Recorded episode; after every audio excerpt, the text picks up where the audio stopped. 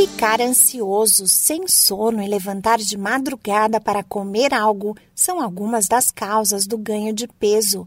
As refeições noturnas também costumam ocorrer quando a pessoa passa horas na frente da TV ou do computador por causa da insônia. E os principais fatores que contribuem para o aumento da gordura corporal são o consumo de salgadinhos, doces ou refrigerantes, entre outros produtos pouco saudáveis.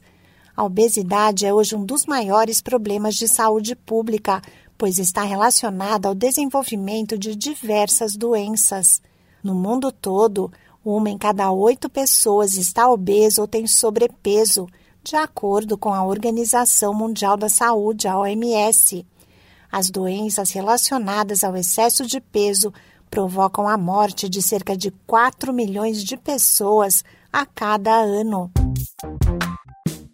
Olá, eu sou a Sig Eichmeier e no Saúde e Bem-Estar de hoje converso com a endocrinologista Lorena Lima Mato, doutora pela Universidade de São Paulo, a USP.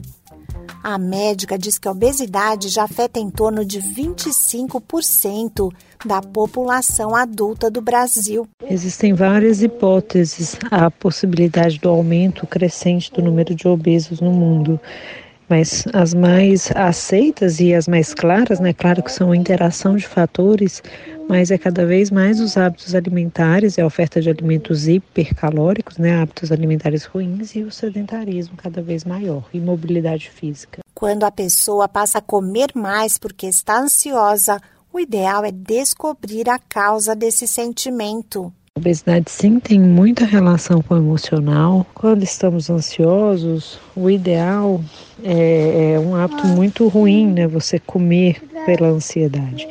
Então, o ideal é você buscar a causa dessa ansiedade e buscar tratamento caso você não esteja conseguindo controlar adequadamente. Comer para aliviar a ansiedade certamente não é controlar adequadamente.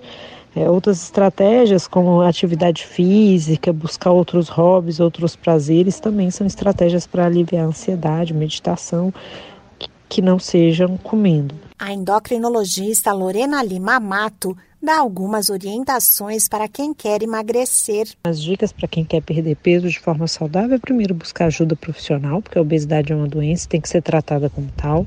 Muitas vezes são necessários múltiplos profissionais, né? Não só uma especialidade, uma doença com interação multidisciplinar.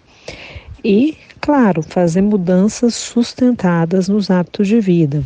Muitas vezes medicamentos são necessários e para isso aí ajuda médica e hábitos de vida modificado de maneira sustentada é a base do tratamento. Estudo do Núcleo de Pesquisas Epidemiológicas e Nutrição da USP indica que 20% dos brasileiros engordaram durante a pandemia.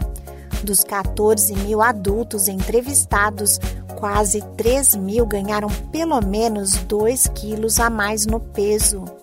Esse podcast é uma produção da Rádio 2.